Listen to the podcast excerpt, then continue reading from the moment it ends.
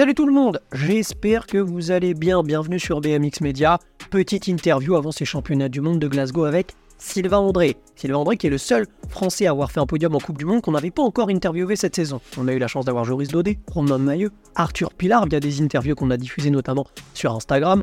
Mais on n'avait pas encore eu Sylvain André. Donc on a pris le temps de se poser un petit peu et de parler un peu de Glasgow, des Jeux Olympiques de Paris, de son début de saison en Coupe du Monde, bref, on a pris le temps de discuter. On vous laisse sur cette interview. Elle est disponible également en podcast, vous pouvez la retrouver. Le lien est dans la description, bien sûr. Et puis euh, d'ici là, on vous donne rendez-vous. Passez des bons championnats du monde de Glasgow. Nous, il va y avoir plein de trucs, que ce soit sur Instagram, sur TikTok, sur euh, eh bien également YouTube, parce que c'est vrai qu'on est disponible sur TikTok maintenant. On s'est lancé sur TikTok.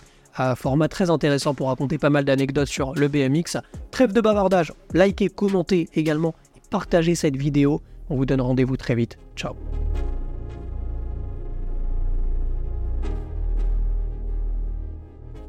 En fait, déjà, ça paraît bête, mais comment ça va en fait? C'est-à-dire que d'un aspect extérieur, on t'a pas vu sur le circuit de la Coupe de France? Je crois que t'as pas fait de Coupe d'Europe non plus. On t'a vu juste en Coupe du Monde.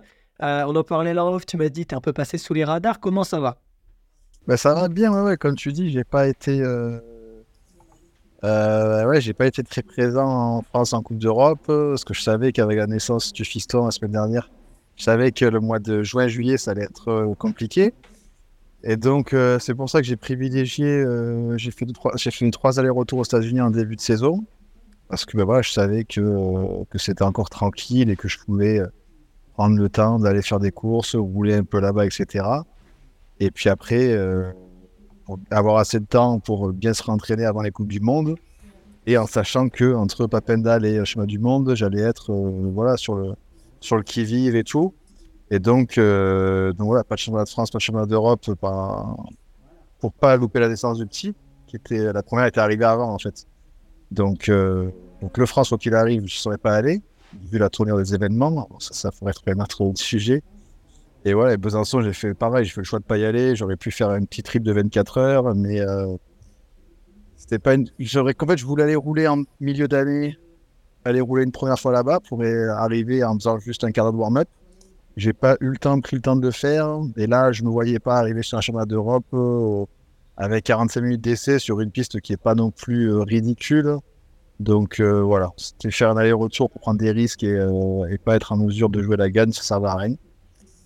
Donc voilà, repos, euh, enfin repos, repos, entraînement euh, dans le sud, euh, accouchement, tout ça quoi. Comment s'est déroulée justement la préparation de cette saison? Là, tu l'as un peu expliqué, mais tu es sorti en plus d'une année 2022, j'imagine hyper éprouvante. Tu gagnes le ranking de la Coupe du Monde, tu fais quatrième pour la quatrième fois consécutivement champion de France. On se rappelle que tu avais chuté en Colombie. Ah, j'imagine que tu as dû sortir de cette saison, euh, ça devait être euh, hyper éprouvant. Comment s'est passée la préparation pour cette année 2023 Ben ouais, comme tu as dit, c'était assez mouvementé parce que finalement, j'ai fini la saison bah, sur un, haut et un bas à la fois parce que j'ai fini avec euh, le cul en mais un titre de, de, de, la Coupe du Monde. Du coup, le break que j'ai fait, c'était bah, le break de, physique parce que j'avais pas le choix.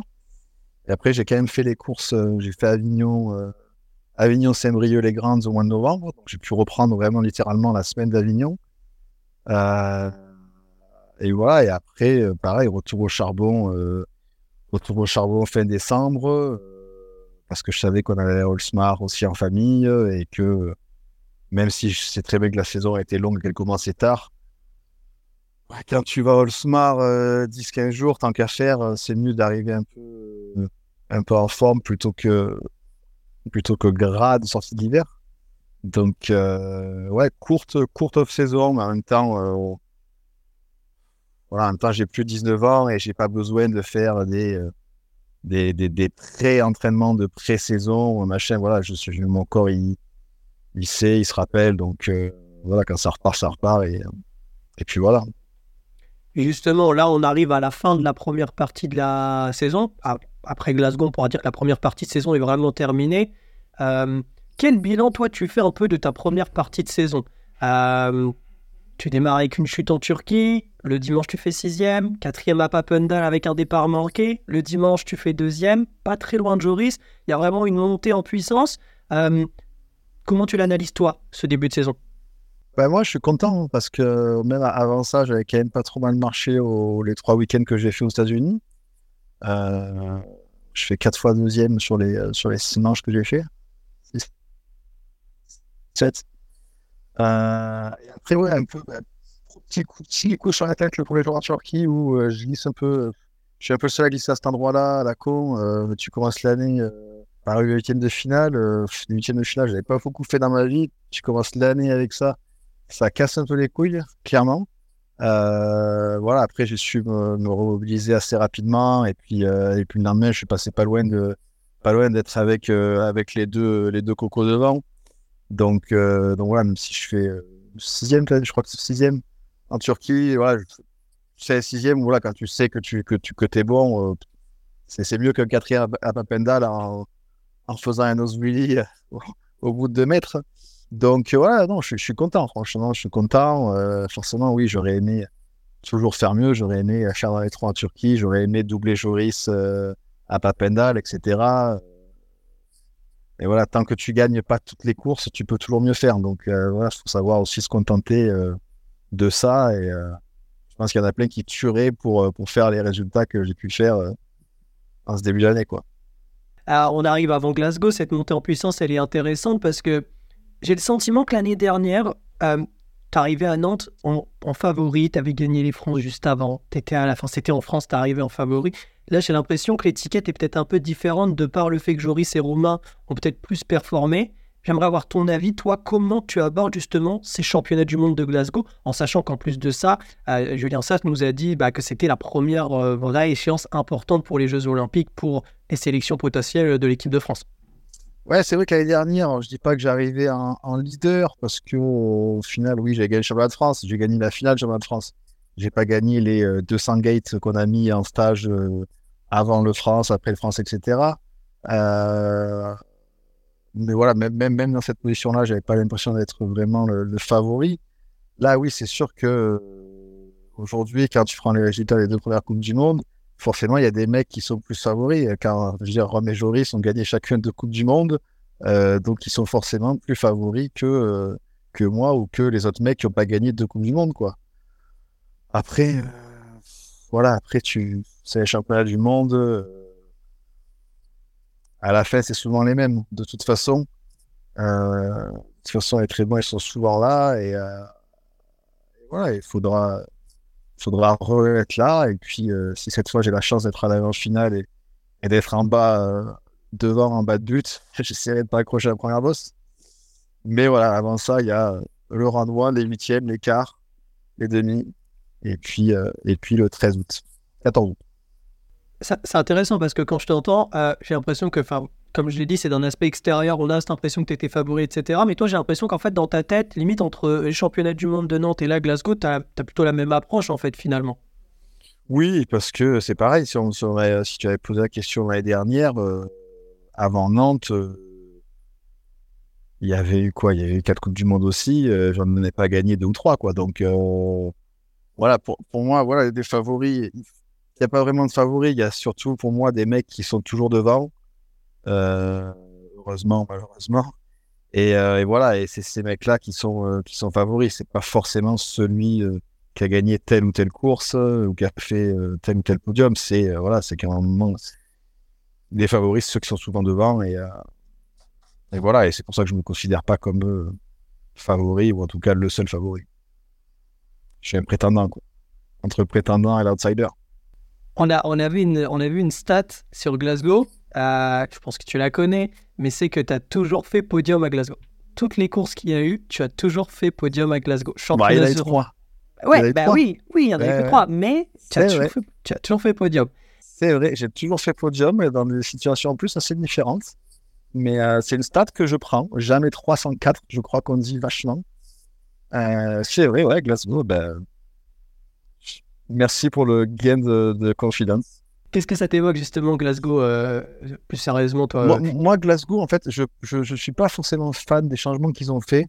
euh, parce qu'en fait, c'est jusqu'à maintenant, encore plus la, la toute première année où la piste était vraiment pas euh, arrondie d'elle-même. Mais l'année dernière, la piste était technique encore. En fait, est technique où quand tu arrives dans une ligne, tu vois, Cabourg ou même me disait, j'arrivais en troisième ligne, prenais une grosse respiration et puis je savais qu'une fois sur deux, j'allais me faire doubler, quoi. Et le, avec ce qu'ils ont fait, qu'ils ont un peu tout adouci, notamment en 3 et 4e ligne, ben en fait, je trouve ça un peu dommage parce que. Et en bout de première aussi, parce qu'on ne saute plus la grosse triple. Alors qu'avant, euh, c'est arrivé à fond faux, moi je pouvais pas faire autre chose que ce triple. Euh, du coup, ça va rendre tout plus facile, tout, tout va rouler plus vite et ça va être plus facile, ce qui fait que quand ça va plus vite, forcément, il y a moins de déplacement, puisqu'il y a moins d'écart de vitesse. Et, euh, et quand c'est plus facile, ben, euh, c'est plus facile pour tout le monde. Le mec est plus technique, il n'a pas forcément euh, au plus fort, il n'a pas forcément un plus gros avantage. Ça veut dire que les mecs vont rouler certains au-dessus de leur botte ou voilà, quitte à fin. Ça ne va plus respecter la piste. Quoi. Là où à Glasgow, tu devais un minimum respecter la piste et quand tu rentres en dernière ligne, tu te concentres sur toi parce que si toi tout seul, Kennedy, il arrive à se mettre par terre tout seul en dernière ligne, il n'y a pas beaucoup de pistes où c'est le cas. Et euh, ça, c'est un peu dommage, je trouve, pour le spectacle et pour ce qui peut, pour les dépassements, etc. Je dirais, Ty White, il fera peut-être pas des 6 à 3 euh, à chaque tour, malheureusement. Donc ça, c'est un peu dommage. Après, c'est un championnat du monde, euh, tu mettrais sur un parking avec 8 cônes, j'aurais quand même envie de le faire. Et si tu mets, tu mets 8 cônes sur un parking avec une grille, eh ben, c'est peut-être les mêmes mecs qui sont en finale de toute façon. Euh, donc voilà. Après, on n'est pas, on va pas sur la championnat du monde pour kiffer, euh, kiffer le track et, euh, et have fun euh, on the world track. Non, non, on va au championnat du monde pour pour casser des fesses et, et, voilà et chercher à monter sur le podium et à avoir des maillots. Donc voilà. Après, la piste elle est escalée. c'est un peu dommage pour un championnat du monde, mais bon. À la fin, le maillot c'est le même. Et Justement, sur, sur Glasgow, on a une deuxième stat. Alors, elle ne te concerne pas toi, mais je trouve que c'est intéressant. Euh, et tu me dis si je me trompe, mais j'ai l'impression que l'intérieur de la piste à Glasgow est très important. La stat qu'on a, c'est que tous les vainqueurs à Glasgow sont toujours partis du couloir 1 ou du couloir 2. Jamais personne n'est parti euh, au-delà du couloir numéro 2. Euh, toi, justement, qu'est-ce que tu peux me dire un peu sur cette première ligne à Glasgow? Bah ouais, c'est un peu ça, c'est que c'est super ouvert parce que bah, y a la, la, à l'extérieur. Euh, donc forcément, ça s'ouvre et puis ça s'ouvre pour se resserrer un peu. Donc en fait, l'entrée du virage est, ouais, c'est un peu dégueulasse, c'est pas, c'est pas super fluide. Euh, donc euh, oui, on a, c'est vrai qu'on regarde les courses l'année dernière, oui forcément à l'Inter, tu te faufiles, un peu comme sur toutes les pistes où la butte de toute façon est à, à l'extérieur, c'est souvent, c'est souvent le cas. voilà, après tu prends l'année dernière, tu as Arboleda qui arrive qui se met par terre en bout de première ligne, mais il arrive de la 7 et il manque dans le Jérém. Donc, euh, même quand on arrive sur des pistes et on se dit, putain, euh, ça ne peut pas peut pas venir de plus loin que, la 4-5. Au final, c'est un championnat du monde. Et autant il y a un mec qui va débarquer de la 6 et il va couper tout le monde en deux. Donc, euh, voilà, c'est une butte à l'extérieur, comme, voilà, comme toutes les pistes où il y a la butte à l'extérieur et que forcément, l'Inter qui est souvent bon, ben là, il est, il est encore mieux pour parler euh, des jeux aussi, forcément, même si je sais que c'est loin. Je me suis posé la question à quel point Paris, ça pouvait avoir un impact, par exemple, quand on aborde un championnat du monde. Alors, c'est ton ressenti à toi, mais, mais tu vois, par exemple, quelle est la différence entre un championnat du monde comme celui de Glasgow, où on sait qu'il y aura une importance vis-à-vis des jeux, et un championnat du monde plus classique? Est-ce que, par exemple, sur un championnat du monde euh, où il n'y a pas les Jeux Olympiques, tu vas prendre tous les risques, euh, t'en as rien à foutre, tu tombes, t'en as rien à foutre ou alors, est-ce que là, par exemple, à Glasgow, du fait qu'il y a les jeux et que forcément il y a ce risque de blessure ou non, tu vas peut-être, on va dire, assurer un peu plus? Tu vois ce que je veux dire Toi, comment tu l'analyses, toi? Après, tu as les deux cas de figure aussi, et je pense que euh, ça arrive à la personnalité de chacun, c'est que euh, si tu es deuxième dans les virages, euh, certains vont dire, ben non, je tente tout pour gagner, parce que si je gagne, si je gagne c'est très très bon. Certains vont dire, ben non, euh, je préfère rester deux parce qu'il vaut mieux faire deuxième que huitième. Et donc après, euh, et les deux, les deux scénarios, on va dire, pour moi, se, valent. Euh, versus à Championnat du Monde, oui, à Nantes, où tu peux te dire, ouais, je vais faire premier ou dernier, mais à la, à la fin, je pense que le fait que, voilà, que, ça, joue le, gros Championnat du Monde pour la période de, de on va dire, interne, les, les deux, voilà, les, les deux les deux visions peuvent être, euh, peuvent être défendues, je pense. Et euh, voilà, après on verra, on verra une fois sur place. Mais euh, au-delà du côté euh, voilà, moi j'ai gagné une fois. Et en fait, je pense que j'ai beaucoup plus envie de regagner depuis que j'ai gagné, en fait. Je pense que j'avais pas autant. Ça me faisait pas autant bander que que je bandais le lendemain de Bakou. J'avais juste envie d'être heureux la, nuit d'après pour avoir refaire la même chose, en fait. Et donc, donc, je pense que voilà, moi, je suis toujours quand même plus dans l'optique que si je suis deux et qu'il y a de grandes chances que ça passe, on, tente le coup, quoi. Donc, euh, voilà, après, c'est pareil, tout dépend. Il faut se faire toute cette réflexion-là en, en de temps, sinon c'est trop tard, quoi qu'il arrive. Donc, euh, voilà, j'espère que j'aurai le luxe de pouvoir réfléchir à ça. Tu as un peu anticipé la prochaine question, justement, j'allais te parler du collectif de l'équipe de France. Non, mais pour parler euh, vraiment de ce collectif équipe de France, nous, quand on en parle à chaque fois, on, dit qu'on a vraiment une chance de, de fou d'avoir un tel niveau. Euh, j'aimerais bien t'entendre sur, pour toi, qu'est-ce qui fait justement que cette équipe de France, il y a vraiment un tel niveau, tu vois Alors forcément, on pourra en, parler pendant des heures, mais toi qui justement est à l'intérieur, qui vient un peu ça, qu'est-ce qui explique pour toi justement ce, niveau vraiment qu'on a en France ouais, On peut faire des podiums 1, 2, 3, c'est pas choquant, quoi. c'est clair. Euh, sauf qu'on n'y arrive pas souvent. Euh, bah, en fait, ce qu'il y a, je pense, bah, il y a quand même un premier facteur euh, bah, un peu générationnel. Parce que, tu vois, des mecs comme, comme Rome, Jérém, et tu rajoutes Amidou, malheureusement, qui ne marche plus autant qu'avant, mais voilà, ils sont à MMA, donc ils ont, ils ont grandi ensemble. Moi, avec Joris, on a un écart. On a toujours été ensemble, toujours, voilà, on était tirés, plus dans l'occurrence moi par Joris, mais les autres, ils se tiraient les uns vers les autres. Et puis, et puis après, je pense que c'est un cercle virtueux où, en fait, quand tu quand tu vois que les mecs marchent, tu aussi, tu te, je pense, c'est plus euh, réalisable. Tu vois, quand je pense à des Arthur, euh, des Arthur, Matisse, qui 2017, 2018 ont commencé à faire des finales, etc. Bah, quand tu vois les mecs euh, avec qui tu parles toute la journée et qu'eux, ils, ils, claquent des finales et que finalement, quand tu t'entraînes ou quand tu fais d'autres courses, t'es pas si loin, voire devant, bah, tu te dis que c'est plus facile. Et moi, je pense personne ne fait. Ça, ça peut être un, élément. Parce que quand j'étais plus jeune et que ouais, il n'y avait que vraiment Joris qui était déjà au-dessus de tout le monde, certes qui était en finale et machin, ben, pour moi en tout cas, ça me paraissait, euh, la marche me paraissait beaucoup plus grosse. Peut-être que de voir faire la marche paraît, euh, paraît plus, plus simple, ou elle paraît en tout cas euh, obligatoire hein, à, à, cocher pour pouvoir ben, continuer à survivre en équipe de France. Quoi. Parce que aujourd'hui, faire des finales, c'est juste survivre en équipe de France. C'est pas, euh, c'est pas vivre quoi. Donc c'est un peu comme si, euh, comme si pour être en équipe de France de foot, il faut euh, minimum faire vaincre, gagner son championnat et être en quart de finale de la Champions League chaque année quoi. Et, ça c'est assez, assez fou. C'est quand même assez fou. Moi, moi, j'ai quand même du mal à m'en remettre. Mais, voilà, je pense qu'il y, a ça. Et puis, ah, il y, a des critères qui sont hauts, donc ce côté, euh, c'est atteignable, et puis de toute façon, on n'a pas le choix pour survivre. Je pense que finalement, c'est pas, pas un mauvais terme. Eh ben, ça pousse, euh, ça pousse tout le monde, quoi. C'est bien. En ce moment, on aime, on aime, vraiment parler des top 5, on aime vraiment se connaître un peu les pronos, etc. Donc. Tu connais LM Prono? Ah, ça me dit un truc, LM Prono. LM Prono, c'est Lorraine Martinez Prono. si vous avez besoin de pronostics, vous appelez LM Prono garantie 24 heures, remboursé, ça marche pas. Je dis ça comme ça, tu, si tu as besoin de prono, t'appelles LM Prono.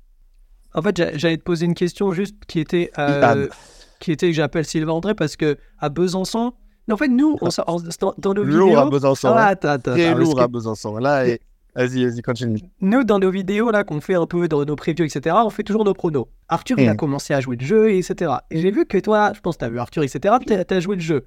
Bon, je pense que tu as un peu triché parce que tu as vu la course et donc tu avais des repères. Tu as vu Romain Racine en demi, etc. Ça ah ben bien sûr, j'ai vu, vu la. J'ai mis, euh, j'ai mis, je crois, la prédiction après la demi. Oui, voilà, c'est ça. Nous, on avait toujours avant, etc. Mais donc, je voulais te poser la question pour les, futures personnes qui vont regarder nos vidéos et vouloir jouer avec nous au prono. Comment on fait pour avoir un prono parfait? Parce que toi, tu as donné ton prono, tu as eu un prono parfait. Et encore, ce que je vais vous dire, c'est que honnêtement, en, ayant vu la demi de Nick, j'ai pas voulu euh, offenser mes potes euh, Romain Maillet et Jérém, parce que j'avais quand même envie qu'ils gagnent plutôt que, que Nick gagne. Mais en ayant vu Nick se battre pour faire quatrième, je savais à 90% qu'il allait gagner. Euh, donc j'aurais pu clairement annoncer un Nick Romain ou Cabo Roots. Là qui aurait été vraiment euh, stratosphérique. LM prono en PLS. Mais en fait, je suis rarement bon en prono.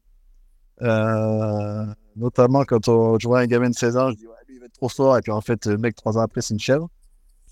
Donc je dirais que sur ce coup-là, j'ai été un peu, un peu chanceux. Ou alors très bon, mais je suis pas, j'ai pas cette constance. Puis après, ben, je fais rarement des pronos parce que je fais souvent des courses. Donc, euh, donc voilà, c'est le petit luxe de faire les courses et être en finale, t'as pas à faire un pronostic. Mais Roots troisième, qu'est-ce qui t'a fait dire Roots troisième? Parce que Roots, il, gagne pas sa demi, etc. Mais non, parce, que Roots, il passe, parce que Roots, il passe tous les tours, donc il fait dans les quatre à chaque fois. Donc en finale, ça va forcément plus roter. Et donc, s'il fait dans les quatre à chaque fois, là, il va pas faire quatre, ça va faire trois. Parce que quatre, ça tue. Donc, en fait, c'est mathématique, quoi. Je veux dire, euh, en plus, il était quoi? Il était à l'inquiète de, de, Nick? Du Roots, il était derrière Nick. Donc, Nick, il allait sortir de sa vie. Donc, Roots, il allait prendre une valise et être tranquille. Et voilà, c'est l'expérience. Ok, ok, ok. fort, fort. Deuxième question, un peu. On a demandé aux gens l'autre jour leur meilleur pilote du monde actuel, hommes et femmes. J'aimerais, toi, t'entendre un peu. J'ai vu. Tu mettrais qui, toi? De toute façon, euh, après, j'ai envie de dire, euh, chez les hommes, ça c'est facile. Il y a eu quatre Coupes du Monde, deux vainqueurs différents, euh, deux fois deux. Donc, je pense qu'actuellement, Rome, Rome et Joris nous ont montré que, que c'était les meilleurs en ce moment. Je ne peux pas trop aller contre ça, je trouve. Parce que Joris, il gagne les courses aux US, Rome, gagne la moitié des Coupes du Monde, Joris, pareil. Donc, chez les hommes, on va dire Joris et Rome. Et chez les femmes, alors, chez les femmes, j'aurais quand même envie de placer, euh, faire un placement de produit, de dire ma teammate, Laura Smalter, mais elle n'est pas, euh, je pense pas, elle monte pas en puissance, ou elle vieillit un peu, mais euh, je me fais pas de soucis pour elle. Mais elle n'a pas été, je pense, au niveau où elle voulait être euh, pour ses deux premières Coupes du Monde. Donc, j'irai sur, sur Zoé et Bethany Ken. Parce que Zoé, je la vois un petit peu rouler à Chariot. Bethany très on et off. Ça, j'aime pas trop. C'est-à-dire? Bah, C'est-à-dire qu'elle soit elle gagne, soit elle est un peu dans le paquet et puis euh, elle pinaille. Après, je regarde pas toutes les courses, hein, honnêtement. Puis le nouveau format fait que quand toi tu vas jusqu'au bout, tu vois personne. Euh, mais euh, ouais, après quand elle est énervée, euh, quand elle est énervée, elle appuie en tortant comme ça là, et, et, puis après elles vont super vite en fait quoi. C'est-à-dire que elles roulent super bien, elles vont vite et et encore, tu vois, un cran au-dessus d'une Laura, où en plus Laura c'est plus coulé, machin. Bethany, c'est un peu vénère. Donc c'est euh, c'est cool à voir, honnêtement, c'est cool à voir. Et les courses des meufs, c'est franchement cool à voir. Et j'aurais pas dit ça euh, il y a 5-6 euh, ans, quoi. Le niveau a vraiment, vraiment augmenté aussi. Je, suis totalement d'accord. Bah, pour comparer avec l'époque où bah, Eva, Magali, etc. rouler, il y a, y a, un step euh, de différence. Ah ouais, ouais, c'est clair, oui. Bah, il y, a, clairement, euh, il y a clairement un autre niveau. Et tu vois que des Mariana ou Alice euh, sont encore là, et ça, c'est, ça, c'est beau aussi, quoi. Parce que ouais, ça a bien augmenté. Dernière question. J'aimerais connaître ton top 5 all-time des pilotes hommes et femmes. Je vais mettre quand même Bennett.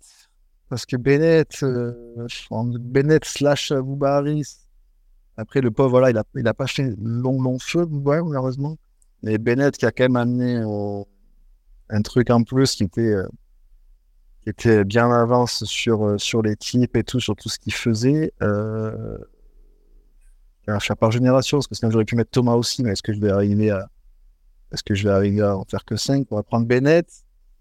Je vais quand même mettre forcément Sam et, et Maris pour, Ouais, voilà, quoi. Chez Maris, quand ça dépote, ça dépote. Il n'y a pas. Euh... Sam, il a gagné 46 000 courses une année. Euh, Maris, quand il est énervé, euh, il a décidé que voilà, il n'est pas là pour euh, chanter en laiton avec des sandales, des chaussettes. donc, donc, tu mets Sam Maris, Bennett. après, c'est dur de mettre un, un contemporain pour utiliser cette expression, parce que en fait, euh, Nick, Nick, Joris, forcément, quand tu fais un peu, quand tu feras le récap, quand ils ont arrêté, euh, je veux dire, euh, sans même parler des titres, des titres ou pas, mais euh, voilà, Nick, il a amené un truc particulier, arriver à se foutre de l'extérieur, avoir une stratégie, une, tactique un peu différente de l'autre. Donc forcément, tu es obligé de le mettre, tu es obligé de mettre Joris parce que euh, ça fait euh, depuis 2010 qu'il est sur euh, 4 podiums sur 3 et qu'il en gagne aussi beaucoup au passage. donc ouais, Nick, Nick Joris, Nick Joris,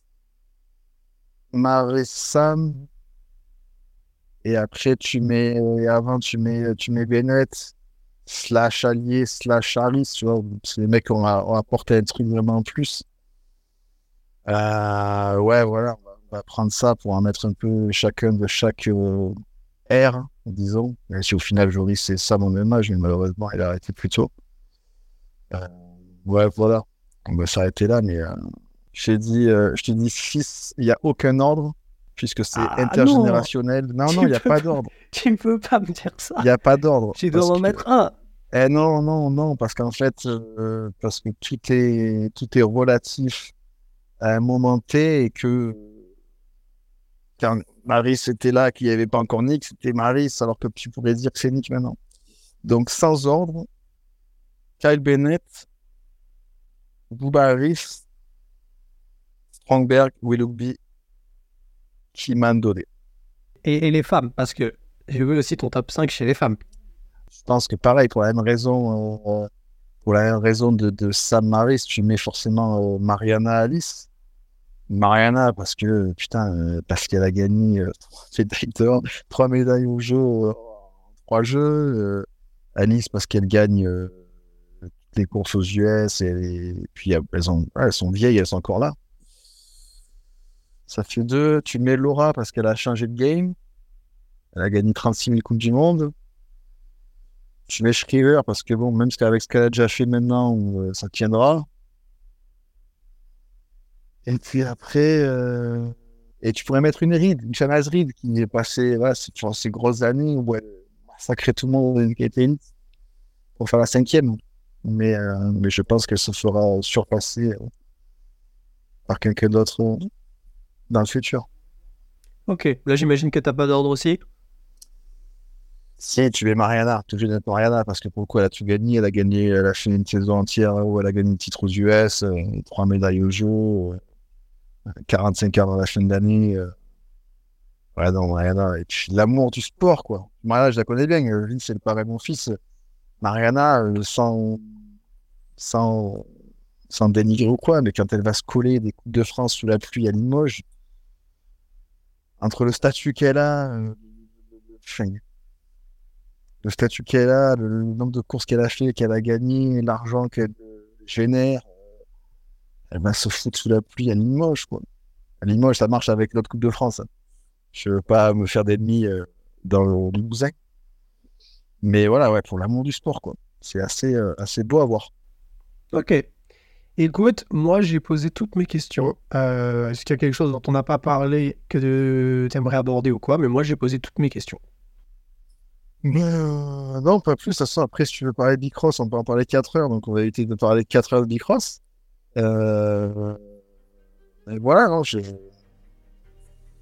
voudrais juste dire que je, suis content d'être là. Merci d'avoir accordé cette interview et euh, merci aux gens qui vous regardé et que et que voilà, 31 ans à la fin de l'année, et que je pense que je suis encore là pour une bonne paire d'années. Malheureusement, aux grandes dames de beaucoup de plus jeunes que moi, je pense. Merci infiniment d'avoir suivi cette interview en espérant que vous ayez pu apprendre des choses. On vous donne rendez-vous donc pour les championnats du monde de Glasgow. Suivez-nous sur les réseaux sociaux, c'est là que ça se passe. TikTok, Instagram, YouTube, c'est là qu'on est euh, le plus actif. On vous donne rendez-vous très bientôt. On souhaite bien évidemment beaucoup de succès à nos tricolores pour ces championnats du monde de Glasgow. Ramenez-nous des médailles, ramenez-nous des maillots. Bref, faites-nous rêver. D'ici là, on vous donne rendez-vous très vite sur BMX Media. Et j'ai envie de vous dire à très vite. Ciao les amis. Bye bye.